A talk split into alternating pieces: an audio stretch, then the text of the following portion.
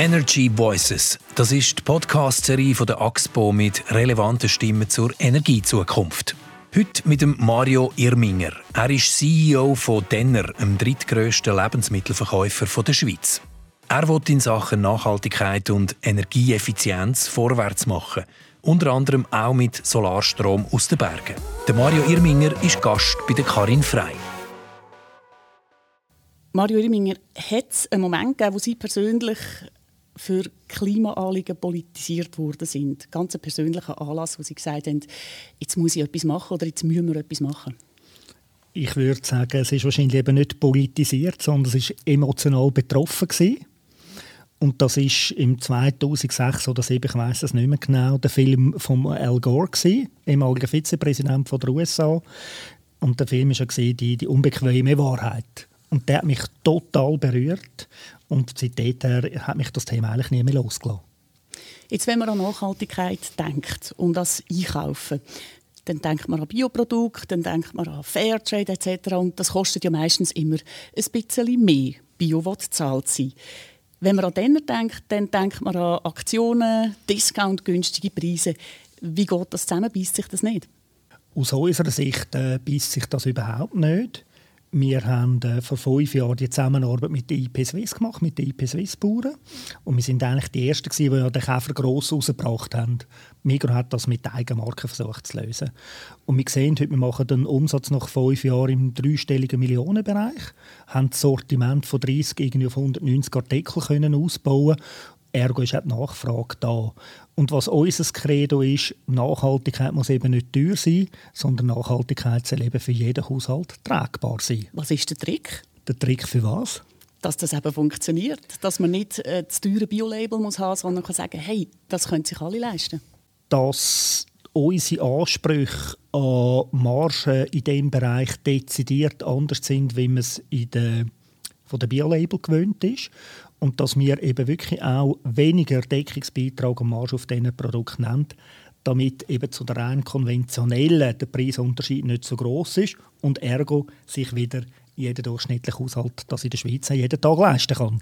Wie erleben Sie das? Sind Investitionen in Nachhaltigkeit effektive Wettbewerbsvorteil oder muss man es einfach machen, weil es der Kunde mittlerweile erwartet? Da sind wir der Meinung, es kommt extrem auf die Branche drauf an. Wir sind im Lebensmittelhandel und im Lebensmittelhandel ist es heute ganz sicher Pflicht, dass man in der Nachhaltigkeit tätig ist. Einerseits auf der Absatzseite mit nachhaltigem Sortiment und natürlich auf der Umweltseite mit Massnahmen, um den CO2-Ausstoß zu reduzieren können. Im Nachhaltigkeitsbericht von 2019 steht Folgendes. Denner hat sein Nachhaltigkeitsengagement in den letzten fünf Jahren verstärkt. Es wurden ambitionierte Ziele formuliert, um die Dekarbonisierung bis 2030 voranzutreiben und den CO2-Footprint zu halbieren. Zudem nimmt Denner mit der Unterzeichnung der Science-Based Targets Initiative eine Vorreiterrolle im Schweizer Detailhandel ein. Was heißt jetzt das ganz genau? Was machen ihr alles? Nebst dem Käfer? Wir haben natürlich verschiedene Massnahmen. Also wir haben eigentlich eine Dreiteilung. Das eine ist Energie, das zweite Pfeiler ist Sortiment. Die dritte ist, Säule ist, ist Mensch. Wenn wir von hinten anfangen, Mensch, wenn wir Bedingungen haben für unsere Leute, aber auch eine ganze Wertschöpfungskette, die anständig ist, wo ethisch vertretbar ist. Das bedeutet, wir wollen keine Kinderarbeit haben auf Importprodukte. Wir wollen auch nicht so, es gibt so Clan-Organisationen, wo der ganze Clan sich verdienen tut. Im Pflücken vor allem, da sind wir auch stärkstens dagegen. Dann beim Sortiment haben wir schon gesagt, das ist sicher Nachhaltigkeit mit der IP Swiss und im Food-Bereich unsere Zusammenarbeit, wo wir mit der Firma Rossmann haben von Deutschland, wo unser Partner ist, da drin. Und bei den ganzen Energiemaßnahmen sind wir natürlich in dieser ganzen Regulierung, würde ich sagen, von der SBTI eingebunden. Bleiben wir ein bisschen bei der Energie. Detailhändler brauchen ja Haufen Logistik, Fahrzeuge, Kühleinrichtungen, alles Bereiche, die Haufen Energie brauchen. Und die Vorschriften die werden auch immer strenger. Wie problematisch ist jetzt zum Beispiel gerade der Kühlbereich, die Kühleinrichtungen? Das ist natürlich mit Abstand der grösste Energieverbrauch, den ein Detailhändler im Lebensmittelbereich hat. Dort sind wir dran, dass eben mit modernen Anlagen die Kühlleistung erbracht werden kann, die man braucht, dass eben Qualität, sprich die Hygiene von dem Produkt sichergestellt ist. Auf der anderen Seite werden die Anlagen immer energieeffizienter. Das bedeutet, man investiert in moderne, energieeffiziente Kühlanlagen. Nicht nur in den Läden rein, sondern natürlich auch in unseren gekühlten Verteilzentralen, die natürlich riesige Teile sind, wo sie das Ganze auf 2 Grad abkühlen. Wie sieht es aus mit der Fahrzeugflotte. Mikrogop und Spar setzen auf klimafreundliche Wasserstoff-LKWs. Sind ihr dort auch dran? Dort sind wir natürlich mit den Mikrogruppen auch eingebunden. Was wir haben, ist jetzt dieses Jahr äh, ein erster Elektro-LKW, den wir im Einsatz haben. Wir haben den lange bestellt, noch ist er nie geliefert worden und hat die Leistung nicht gehabt. Also jetzt haben wir einen und den haben wir im Grossraum Zürich im Einsatz. Einen? Einen, der funktioniert auch recht gut. Und parallel haben wir, wie gesagt, mit der Megagruppe zwei Hyundai-LKW, wo wir jetzt auch im Betrieb und im Test haben, wo wir natürlich auch viel größere Distanzen können zurücklegen können, wie mit Elektro-LKW. Aber Sie haben gesagt, einen baut aus?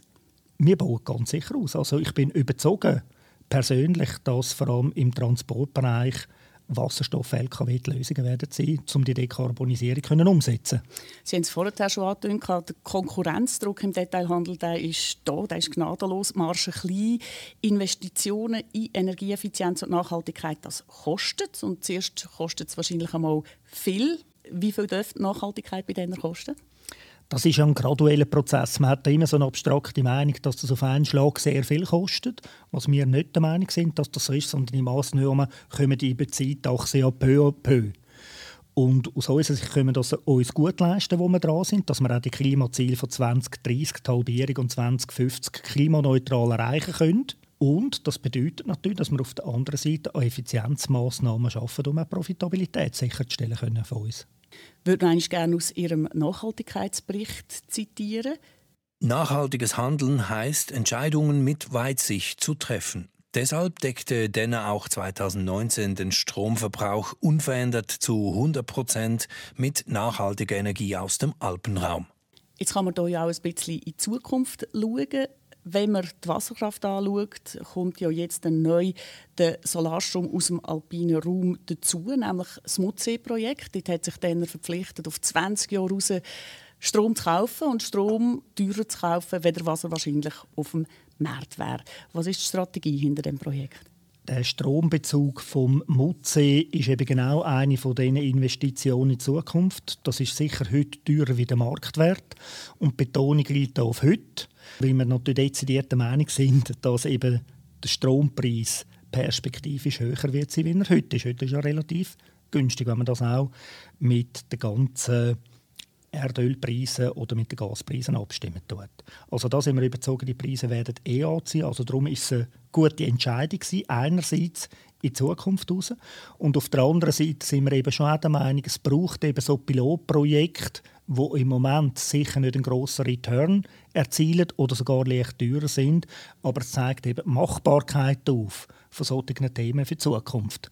Und das ist das grosse Thema, das wir auch in der Schweiz haben, dass man eben einmal in die Vorleistung geht und nicht immer alles, sagen wir so, krämermässig durchrechnet, um zu sagen, lohnt sich jetzt auf den ersten Schlag oder nicht. Und wie groß ist das Risiko? Jetzt mit dem Projekt würde ich sagen, auf die Gesamtsituation vom Denner eigentlich sehr bescheiden. Weil? Ja, weil es ein kleiner Teil nur ist natürlich. Das CO2-Gesetz das ist am vergangenen 13. Juni an der Urne abgelehnt worden. Wie denkt man bei denen? Denkt man, dem Kunden sind die Nachhaltigkeitsziele gar nicht so wichtig? Also könnte man dort ja wieder ein bisschen nachgeben und sparen. Oder ist es das Gegenteil als Discounter, der in den Quartier ist, wo nicht bei den Leuten, dran sind, dass er als Alltagsversorger so etwas wie eine Botschafterfunktion übernimmt? Wir sind da klar der Meinung, es ist das Zweite. Wir sind ja auch von der ganzen Nachhaltigkeit intrinsisch motiviert und wir wollen das nicht irgendwie so wie ein Potemkins Dorf führen gegen aussen, um zwar eine schöne Fassade zu haben und innen dran sind wir nicht überzogen davon, sondern wir müssen sagen, auch mit der äh, Abstimmung, wo das CO2-Gesetz ja nicht angenommen wurde vom Schweizer Stimmvolk, sagen wir jetzt erst recht. Bin gespannt. Wir werden es beobachten. Und ich stelle Ihnen jetzt noch vier Fragen, die wir allen unseren Gästen stellen. Es sind immer die gleichen. Nimmt mich Wunder, was sie sagen. Kurze Frage, kurze Antwort. Eine nachhaltige Energiezukunft bedeutet für mich? Eine Chance für die Zukunft für unsere Kinder. Was ist Ihr täglicher Beitrag zu einer nachhaltigeren Energiezukunft? Ich fahre seit drei Jahren Elektroauto und wenn möglich sonst mit dem Bike unterwegs. Das heisst, die nächste Frage ist überflüssig. Das nächste Auto Benzin oder Strom? Hat sich erledigt. Strom. Falls Sie auf der Stelle etwas verändern könnten, was wäre es? Ich würde das CO2-Gesetz sofort in Kraft setzen. Mario Irminger, ganz herzlichen Dank.